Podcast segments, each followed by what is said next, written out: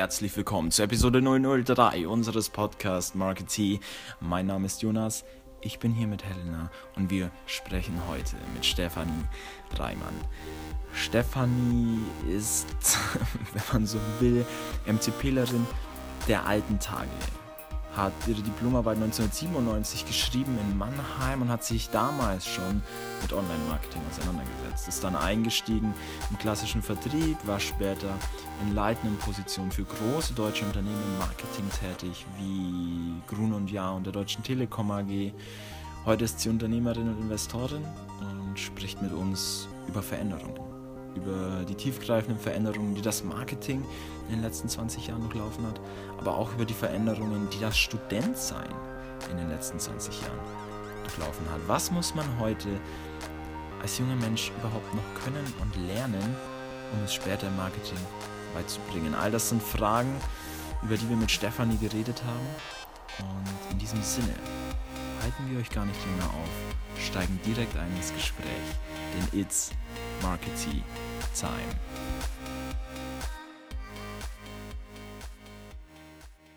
Wir haben heute hier, wir sind wieder, also wieder bei Dress Friends im Büro.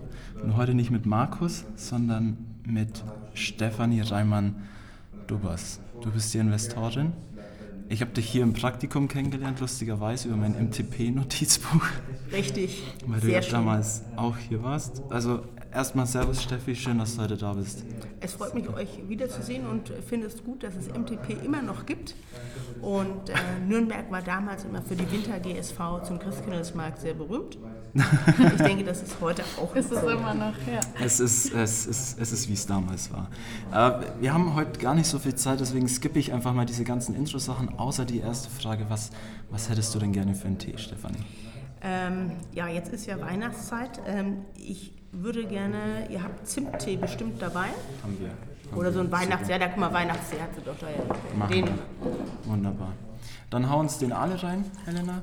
Und äh, ich komme einfach direkt äh, ganz plump zur ersten Frage.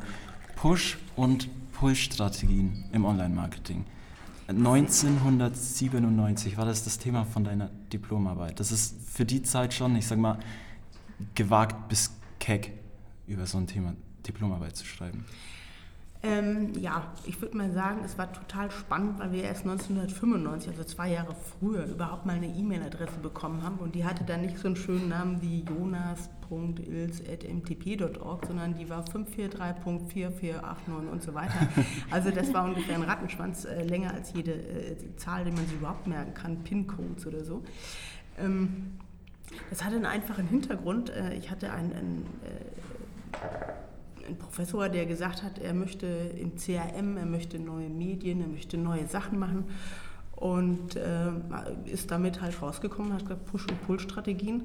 Zu dem Zeitpunkt richtig gewagt, weil man musste dann immer noch das Telefon ausstecken, den Computer anstecken, um dann ins Internet zu kommen. Und ich musste damals wirklich ähm, immer morgens um neun musste ich sofort an den Rechner springen, um immer einen Screenshot zu machen weil da lief nämlich immer der Banner von Lufthansa durch, die die neuesten Flüge äh, zu 99 D-Mark damals noch äh, äh, preisgegeben haben. Insofern war es eigentlich wirklich ganz lustig. Der weitere Hintergrund war, ich fand es total super, weil alle anderen hätte man irgendwie wahnsinnig viel äh, Befragungen und ähnliches machen müssen. Und ähm, hier durfte ich dann eine quasi äh, theorielastige Arbeit äh, über Literatur schreiben, die es eigentlich nicht gab. Insofern war es dann doch eher der Faulheit geschuldet, aber dennoch war es ja total spannend. Und Steffi, du bist ähm, damals dann eingestiegen bei L'Oreal im klassischen Vertrieb. War dir das dann nicht zu langweilig, so als Pionierin des Online-Marketings? Oh, das ist jetzt äh, schön formuliert, äh, Pionierin des Online-Marketings. Ich glaube, ich hatte da so die ersten Ideen schon, ähm, kam aber ganz klassisch wirklich aus dem Vertrieb. Also ich bin für Kat jetzt durchs halbe Saarland gefahren. Ähm, ich kann ja sagen, Fischerwirt ist super, wenn es nachts schneit, weil äh, da kommt man sonst nirgendwo mehr hin. Ähm, war also für verschiedene Marken schon im, im Vertrieb außen unterwegs gewesen. Und äh, die Idee bei L'Oreal zu dem damaligen Zeitpunkt ist, die hatten einen relativ großen Vertrieb. Ähm, ich war bei Biotherm Kosmetik und äh, dieser Vertrieb sollte mit so einer Art was man heute, heute würde man dazu sagen, ein, ein, ein, iPad, wo die ganzen Vertriebszahlen drauf sind, also was es heute gibt. Und diese Idee hatten sie und da sollten wir eine Datenbank aufbauen. Wie das bei so Großkonzernen so ist, ähm, war dann im ersten Jahr, die, in den ersten Monaten die Euphorie sehr groß. Ähm, Im dritten Monat war das Geld dann weg. Im fünften Monat hat es keinen mehr interessiert, dass man es machen sollte, weil man doch eigentlich mit der Papiervariante sehr gut äh, durchgekommen ist. Nonetheless habe ich wahnsinnig viel gelernt, weil ähm, wir haben damals nicht den Rechner angemacht und die Zahlen kamen, sondern man musste erstmal zu dem großen Papierdrucker gehen und die Zahlen ausdrucken und sie dann wieder manuell ins System einfügen, um sie anschließend wieder auszudrucken und zu verfaxen. Also es war schon ein bisschen äh, bisschen lustig und nach anderthalb, zwei Jahren habe ich dann auch, ähm, bin ich dann ja zum nächsten und habe dann etwas sehr viel online-lastigeres, mobilfunklastigeres gemacht. Genau, wie ging es denn dann bei dir weiter? Was waren deine weiteren Stationen? Nachdem das so ein Großkonzern war und das also ganz furchtbar langweilig war, war ich dann wirklich, das war zum Zeitpunkt von Big Bubble, ähm, als Internet-Hype war ohne Ende ähm, bei einem schwedischen Startup und die hatten auch Geld zum alles Mögliche machen und habe dann für die ähm, SMS-Gewinnspiele gemacht. Ähm, und ich habe damals zu dem Zeitpunkt das erste internationale SMS-Gewinnspiel in Deutschland, Österreich und der Schweiz für Nike gemacht.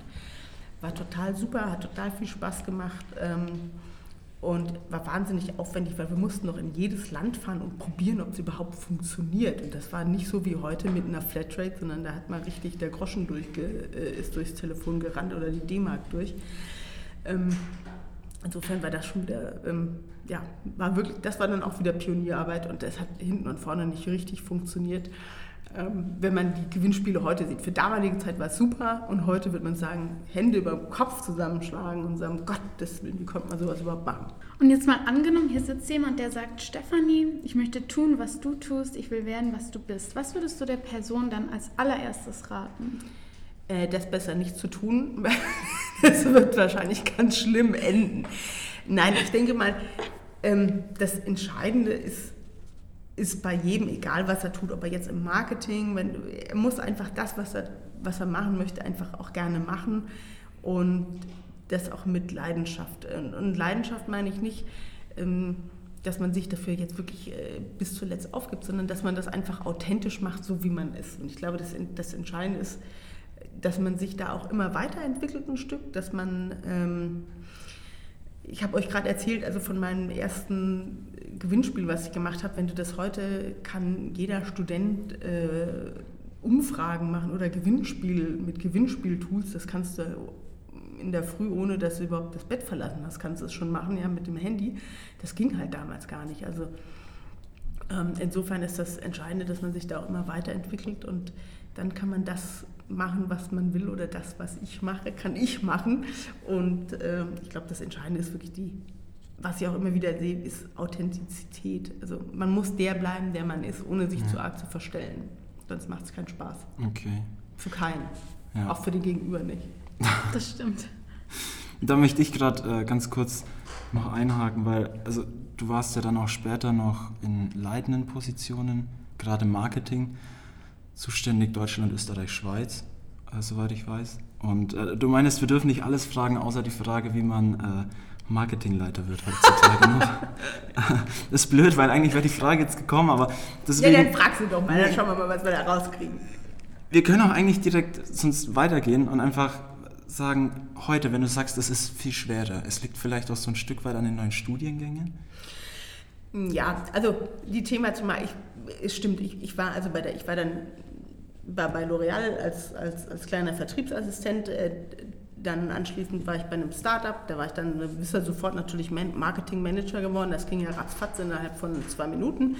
Ähm, und dann war ich Marketingleiterin T-On in Österreich, dann war ich bei Gruner und Jahr, ähm, dann war ich bei der Sunrise in der Schweiz für Mobilfunk. Das heißt, ich habe wirklich unterschiedliche Funktionen im Marketing. Also das eine war CRM, das für den, für den ganzen Bereich ähm, ähm, na, wie sagt man dazu, die, die, ähm, die ganzen Kaffeemaschinen in sämtlichen Magazinen, die müssen ja auch irgendwie beschafft werden.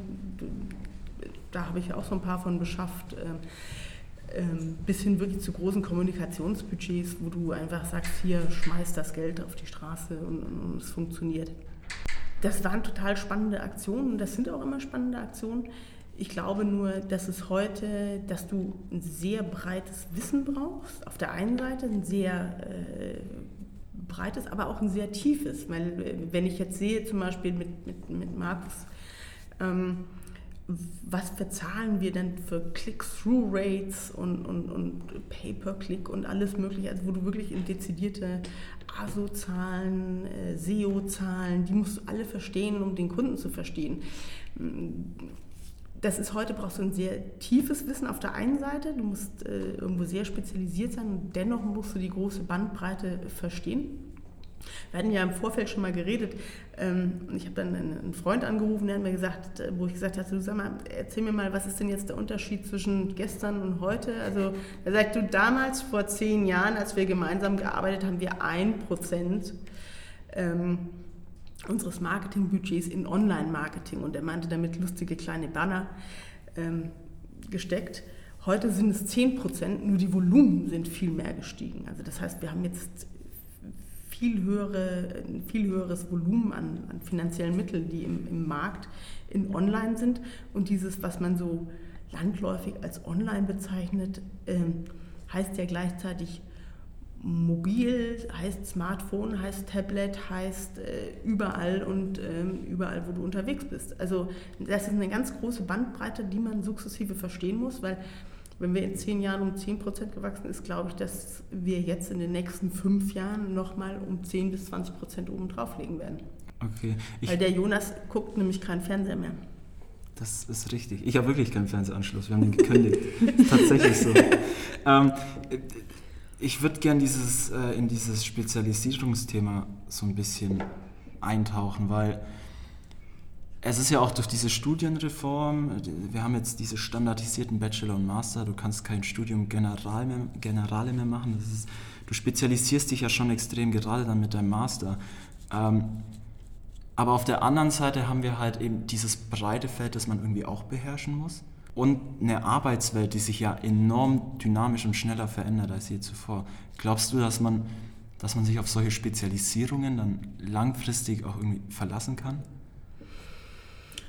Ähm, ja, das ist eine wirklich gute Frage. Also ähm, auf der einen Seite denke ich mal, werden viele so aus meiner Zeit, so Diplomstudiengänger, werden jetzt gucken und sagen, boah, guck mal, was die alles Tolles studieren können, das ist total super, hätten wir das früher immer gemacht und äh, Barbara noch ein bisschen weniger Volkswirtschaft gehabt, das wäre viel besser gewesen. Ähm, mussten wir aber leider durch. Ähm, auf der anderen Seite muss man halt sagen, wird auch sehr viel mehr gefordert ähm, von euch. Ihr müsst wesentlich spezieller, ihr müsst vor allen Dingen, äh, ich meine, wir haben uns, mal, haben uns mal ein Buch ausgeliehen in der Bibliothek oder beziehungsweise wie ich es neulich hatte, dann musste man in die erste Vorlesung und dann stand großzügig der Professor vorne und hat seine blöden Hörerscheine verteilt, wo man für viel Geld sich ein bescheuertes Buch, was man äh, nie wieder angeschaut hat, äh, gekauft hat. Ähm, so, und damit war das dann, dann kannte man die Klausuren, die gab es dann beim Master zu kaufen, fertig aus. Wir sind heute in einer viel schnelleren Welt. Im, eure Arbeitsbelastung ist viel höher, ihr müsst viel schneller kommunizieren, ihr müsst viel mehr Gruppenarbeit machen, das, was wir überhaupt nicht machen, wo wir ja immer ganz praktisch Gruppenarbeit hieß, man traf sich in der Bibliothek zum Kaffee trinken. Ähm, da müsst ihr heute viel mehr machen und ihr müsst viel effizienter und schneller, ihr müsst was zu Papier bringen und ihr müsst in euren vier Jahren, nee, in euren drei Jahren mit vielleicht einem Zusatzsemester müsst ihr durch sein. Und ihr müsst ja, bei uns war damals die Devise vier gewinnt, weil dann kommt es ins Hauptstudium. Ja? Und ab da wird es interessant. Aber was im Grundstudium hat kein Mensch interessiert. Bei euch im Bachelor zählt jede Note, die ihr schreibt. Ja? Ihr seid, der Druck ist wesentlich höher als den, den wir vorher hatten. Und unsere Mami und Papi haben auch nicht die ganze Zeit angerufen, weil wir alle keine Smartphones hatten. Ja, den Vorteil hatten wir ja auch noch. Ja, die konnten also auch ein bisschen länger im Bett bleiben dann in der Früh, wenn es lang wird. Also wir hatten lange nicht diesen Druck, den habt ihr jetzt einfach, dafür könnt ihr euch mehr spezialisieren. Dafür müsst ihr euch aber dieses Generalistenwissen, müsst ihr euch viel mehr über Praktika, müsst ihr euch viel mehr über andere Prozesse mit euren Kommilitonen aneignen. Das heißt, ihr werdet sehr spezialisiert und manchmal, glaube ich, fehlt da so ein bisschen dieses oben drüber. Wir hatten jetzt ganz nett gesprochen, du hast gesagt, das Gute ist, bin nach Nürnberg gekommen, ich ich konnte zu Hause ausziehen. Ja, das ist auch so ein ja. Ding. Bei uns war es völlig klar, man geht weg zum Gottes Willen mit den alten nichts mehr zu tun haben. Ja, die siehst an Weihnachten, wenn der Wechsel kommt. Ähm, ich glaube, insofern hat sich da schon einiges geändert. Also, dass man wesentlich zielstrebiger sein muss. Ähm, das mussten wir Gott sei Dank nicht. Und ob das Hauptstudium jetzt ein Jahr länger gedauerte oder nicht, auch das war völlig egal eigentlich. Ähm, was, also was ich erst letztens, auch als ich so ein bisschen mich eingelesen habe für das Interview, äh, auch gelesen habe, ist dieses so, die Leute kommen zwar mit Fachwissen, aber irgendwie passt die Einstellung nicht, die Soft Skills sind nicht da. Ähm, so mal, weil mich das echt interessiert, so ganz quantifiziert. Wie würdest du sagen, okay, teil das auf, äh, fachliches Wissen, so prozentual vielleicht, so und so viel Prozent fachliches Wissen und konzentriere dich zu dem und dem Teil auf, auf deine Soft Skills, auf deine persönliche Weiterentwicklung? Ähm, ich denke, dass beides notwendig ist. Also man braucht sicherlich ein Fachwissen. Ich denke, das Fachwissen, es muss ein Grundfachwissen vorhanden sein. Das sehe ich auch. Ähm, ich rede ja auch mit anderen Leuten, also außer mit mir selber, äh, Gott sei Dank, mit Freunden, Bekannten, mit Marketingleitern, mit, mit, mit Wirtschaftsprüfern, mit Rechtsanwälten, mit Partnern, allen möglichen. Ähm, und was wir jetzt schon sehen, ist durch die Thematik, dass ähm, ihr zum Teil wesentlich jünger seid fehlt so dieses, da fehlt nochmal so, so ein Greifegrad. Ähm, das ist überhaupt nicht böse, sondern das ist einfach so. Da fehlt einfach dieses eine Jahr, was wir halt länger im Bett geblieben sind, ja, weil ja keiner angerufen hat und gesagt, du musst in die Vorlesung. Ähm, das ist, das ist so ein, so ein Punkt. Und ich denke, diese Soft Skills sind mittlerweile extrem wichtig, äh, weil man sie erlernen muss. Man muss erlernen, im Team zu sein. Man muss auch sagen, ähm, wie gehe ich mit anderen Menschen um. Also das ist eben diese, diese Bandbreite, die man von Menschen mitbekommt, ähm, die ist extrem wichtig, ähm, dass man mal ähm, mit einem Professor aneinander gerät oder dann mal mit der Putzfrau redet oder mal mit einem Mitarbeiter und mal fragt. Das sind einfach so Sachen in der Interaktion, die, die man über, über das Leben erlernt. Man erlernt sie nicht im Studium, ähm, und auch nicht in einem geschützten Raum, sondern die erlernt man nur im Leben. Und ich glaube, dass das dass man da sich selber viel Gutes tut, wenn man einfach dann auch nochmal zwischendurch sagt, ich gehe jetzt mal ein halbes Jahr auf Weltreise oder ich gehe mal ein halbes Jahr Interrail fahren. Das wird jetzt ja wieder total populär, wie ich jetzt wieder festgestellt habe. Das habe ich auch in den Semesterferien letztens gemacht. Das ist ja, das war bei uns total populär, ja. Das gab es eine Zeit lang überhaupt nicht. Der Trend kommt jetzt wieder. Ja, der Trend ist dahin und ich glaube, dass das wahnsinnig wichtig ist und dass sich da einfach jeder weiterbilden soll. Ähm, und da muss dann aber was für sich selber machen. Und das ist, glaube ich, das Entscheidende. Wo, was will ich eigentlich? Ne? Denkst du, dass auch dieses, dieses, okay, wir können ja im Endeffekt, wir müssen ja gar nicht mehr in die Vorlesung gehen. So, wir können uns ja eigentlich auch alles mittlerweile aus dem Internet ziehen. Glaubst du, dieses Digitale spielt dann auch noch mit eine Rolle? Also, dass im Endeffekt so das Wissen gar nicht mehr so das Allerrelevanteste ist, weil du hast eh immer Zugriff drauf, sondern dass es jetzt halt wichtiger wird, Okay, ähm, wie, wie wende ich das an? Ja, ja, doch, da könnte schon was dran sein. Aber ich glaube, dass halt total wichtig auch ist, dass man in, in die Vorlesung geht, wegen der Interaktion, wegen der Soft Skills, ja, so dumm das auch ist. Ähm, und dass man, dass man eben auch lernt, äh, ganz witzig, dass man auch lernt, äh, dahin zu gehen, weil man da Klausurtipps kriegt. Ja? Wenn du zu Hause sitzt und das aus dem Buch liest, dann weißt du, da wirst du keinen blöden Klausurtipp draus kriegen. Ähm, deshalb ist es manchmal ganz sinnhaft, dorthin zu gehen. Ähm, aber nochmal zurück zu, zu, zu, zu, deiner Frage. Ich, ich, ich, glaube nicht, dass nur, die, nur das, das Wissen ist da, aber es wird entscheidend sein, was kann ich mit dem Wissen machen oder beziehungsweise was ist die Quelle dieses Wissens? Ich meine, dieses Thema mittlerweile, was sind denn jetzt Fake-Posts und was sind nicht Fake-Posts, sind ja mittlerweile auch, äh, auch mal in den normalen Medien angekommen. Die Frage ist, wie richtig ist die Quelle da eigentlich? Also dieses hinter, kritische Hinterfragen ist, glaube ich, nur etwas, was man in dem, im Dialog oder auch in einem streitbaren Dialog, wenn jemand eine andere Meinung hat, dass man sich damit auseinandersetzt. Das kann man nur daher bekommen. Deshalb nur allein reines Wissen aus dem, ähm, aus dem Internet, ja, es ist da, aber ich muss auch wissen, wie man es anwendet. Ja. Und du weißt selber, ich weiß nicht, Buch, Buchführung, HGB, Finanzierung, da war irgendwas, ja. Das sind Sachen, die lernst du dann halt ähm, in der, ähm, die lernt man, glaube ich, in der, in der äh, in der Vorlesung und die lernt man nicht zu Hause. Und der Mensch ist ja halt doch irgendwie ein soziales Tier und deshalb sollte es möglichst bleiben. Das stimmt.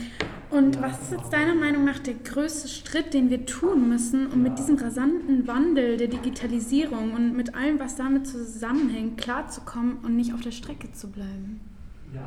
Ich glaube, dass man authentisch bleibt. Das ist witzig. Ich, ich glaube, das ist wirklich das Wichtigste. Ähm, ich denke, man muss offen dafür sein, man muss interessiert, man muss interessiert sein und das, da wird sich heutzutage nichts mehr dran ändern. Das, das Wissen, was wir haben, hat eine Halbwertszeit von, ich weiß es nicht, was haben wir denn jetzt, fünf Jahre? Ich glaube, vor, vor 50 Jahren hatte, hatte das Wissen eine Halbwertszeit irgendwie von, von 100 Jahren und mittlerweile sind wir auf vier oder fünf geschrumpft. Ja, das, das, was wir heute wissen, ist in vier oder fünf Jahren mehr oder minder nichts mehr wert. Ähm, allerdings muss ich auch da sagen, zweifle ich so ein bisschen daran, weil ähm, wenn ich jetzt mein äh, Patenkind sehe, der jetzt in die Schule geht, und der Schularbeit, die sieht nicht viel anders aus in Mathematik als die, die ich damals hatte. Und wenn wir, glaube ich, Kurvendiskussionen in der Oberstufe, die sehen heute auch nicht anders aus. Also ich glaube, so die Grundsätze, die sind einfach, die sind gesettelt, die sind überall erhältlich. Ähm, dennoch, ich glaube, man muss einfach offen und interessiert, interessiert sein und, und, und ähm, man kann sich nicht so ganz verschließen vor, der, vor, vor dem digitalen Wandel. Der wird jetzt einfach kommen. Ich glaube, da muss man einfach mitschwimmen und offen sein. Und alles andere, ob man da jetzt jeden Hype mitmacht, das ist egal. Also ich kenne auch viele Sachen, die kenne ich nur vom, die lassen mir dann erklären, vom Hörensagen. Ähm, deshalb habe ich nicht äh, fünf äh, Snapchat-Accounts, Instagram-Accounts. Ich habe auch noch keinen Tinder-Account. ich habe das verstanden, dass ich das nicht habe. Ja. Ist das dann in deinen Augen auch die größte Herausforderung, authentisch zu bleiben in einer Welt, die immer digitaler wird? Ich denke ja, weil ähm, ich denke, diese digitalen Medien sind auch nur so gut, wie wir sie machen.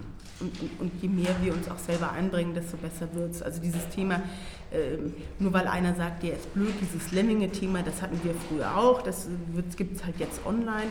Und ich glaube, man muss sich auch viele unterschiedliche Ideen und digitale Ansichten ähm, anschauen, digitale Möglichkeiten auch anschauen. Und wir haben zum Teil so einen Schritt auch wieder, der sagt, äh, lass uns mal wieder zurück, wir gehen jetzt mal lieber wieder zum Kaffee trinken, anstatt dass wir dauernd chatten. Ähm, allerdings fiel da einem dann auch die Idee, was soll ich denn jetzt eigentlich mit dem reden, wenn ich schon die ganze Zeit mit dem, also die, mittlerweile ist es so ein bisschen so wie Weihnachten, die Vorfreude auf das Treffen ist riesig groß, weil man sich im Vorhinein schon wahnsinnig austauscht und wenn man dann zusammen ist, äh, dann, dann, ist es, dann ist es nett, aber dann wird ein ganz anderes Thema eigentlich äh, interessant, nämlich, nämlich genau das, über das man eigentlich sonst online eigentlich nie reden würde. Das stimmt. Und jetzt, um noch ein bisschen bei dem Thema Digitalisierung zu bleiben, aber gleichzeitig auch so einen Step Richtung Marketing zu gehen.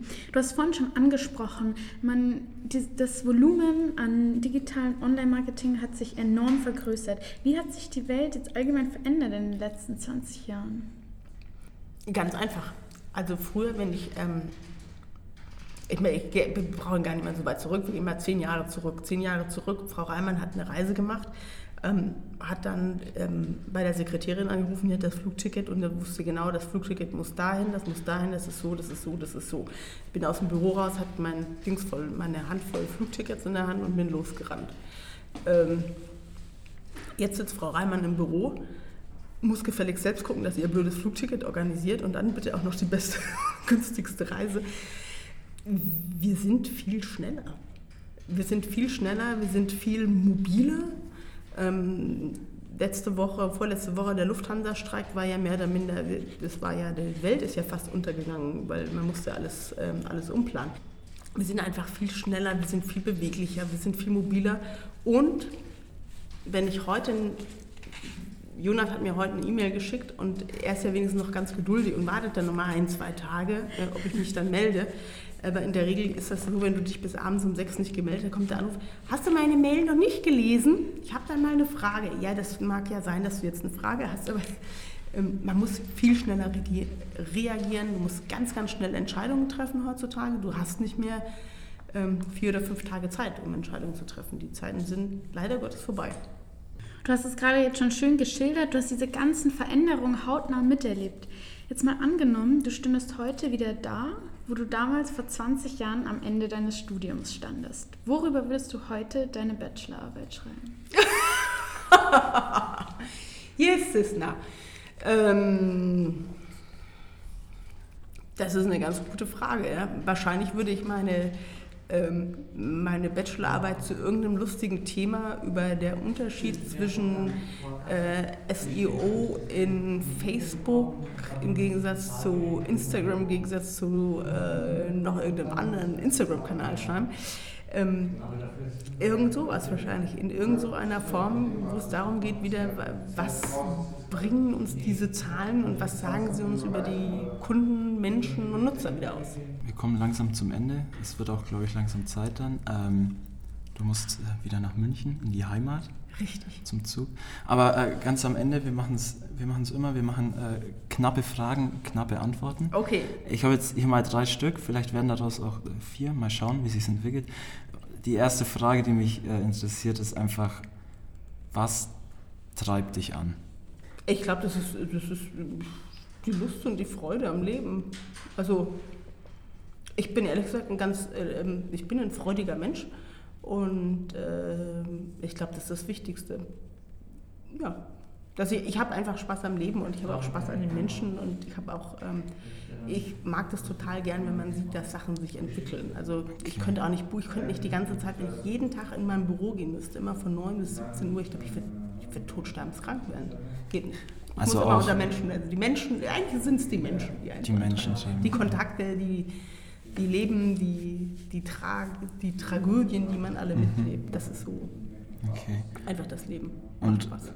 Wenn du jetzt heute mal angenommen, du bist auf dem Stand von heute, du hast die Erfahrungen, die du heute hast, ähm, du triffst die 20-jährige Stefanie jetzt im Flur äh, von der Uni, was, was würdest du dir raten, was würdest du dir vielleicht mit auf ihren Weg geben? Ich glaube, das, was, was wir jetzt auch schon so ein bisschen, also, dass man wirklich seinen Weg geht und das macht, was man selber machen möchte. Ich glaube, der große Fehler, den habe ich auch so ein bisschen am Anfang gemacht, ist, man hat immer darauf gehört, was die Eltern jetzt sagen. Ne? Und wenn du zu einem Großkonzern immer, ja, alle super, du gehst zu einem Großkonzern, du gehst zu L'Oreal.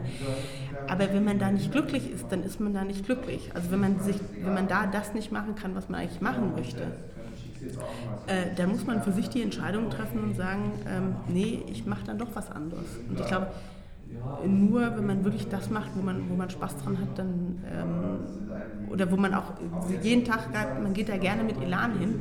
Ähm, es ist nicht immer lustig, morgens um halb sieben aufzustehen. Es ist auch nicht lustig, die letzten zwei Wochen, also da waren fünf Tage dabei, da ging der Wecker morgens um fünf oder um Viertel vor fünf. Das ist nicht immer spaßig, aber irgendwo ist es dann, das sind dann diese kurzen Momente, wenn man mit Leuten dann zusammensitzt, wo man dann äh, lachen kann, wo man dann Freude hat, wo man einfach sieht, dass Sachen sich weiterentwickeln. Dass man, das, das ist so, das was einfach schön ist. Ich bin ein großer Freund von letzten Sätzen. Oh Gott. Ähm, ich finde, die haben was äh, Wirkungsvolles einfach. Und deswegen, ich möchte dir ganz kurz, äh, keine Ahnung, einen kurzen Moment Zeit geben und überlegst dir einen Satz, ein, vielleicht einfach, einfach ein Zitat, einen Spruch, unter dem dein Name stehen soll. Stefanie Reimann. Oh je, ich glaube, da gibt es, äh, hm, das ist natürlich eine gute Frage. Ähm, ich bin ein ganz großer Fan, auch wenn ich mich jetzt total oute und alle Leute mich total blöd finden. Ähm, ich bin ja in Baden-Württemberg groß geworden und ich bin großer Fan von Herrn Kretschmann, dem grünen Ministerpräsidenten äh, in Baden-Württemberg. Und er hat nach seiner Wieder nach, nach der Wahl ähm, Mai, glaube ich, war es diesen Jahres, hat er gesagt, April, Mai war es, das fand ich so ein bisschen, wo ich sagen muss, den kannst du unterschreiben, den Satz, äh, mir bleibt auf dem Teppich, auch wenn der jetzt mal fliegt.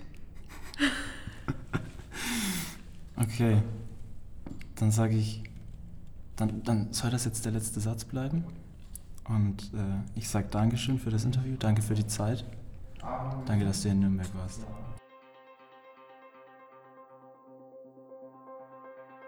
Alles klar, Leute. Das war Episode 003 unseres Podcasts Marketing. Wir hoffen natürlich wie immer, ihr konntet auch nur irgendetwas für euch rausziehen. Oder aber wir konnten euch auch nur ein bisschen für die Welt des Marketing begeistern. Sollte dem nicht so gewesen sein, dann schickt uns gerne eure Ideen, schickt uns eure Anregungen. Wir sind dankbar für jedes Feedback, wir sind dankbar für jede Kritik. Haut es einfach unten in die Kommentare oder aber schickt uns eine Mail an podcast.mtp.org. Ansonsten freuen wir uns auf nächsten Monat, wenn es heißt Episode 004 unseres Podcast Marketing. Bis dahin, nicht abwarten und Tee trinken, sondern rausgehen und einfach mal machen.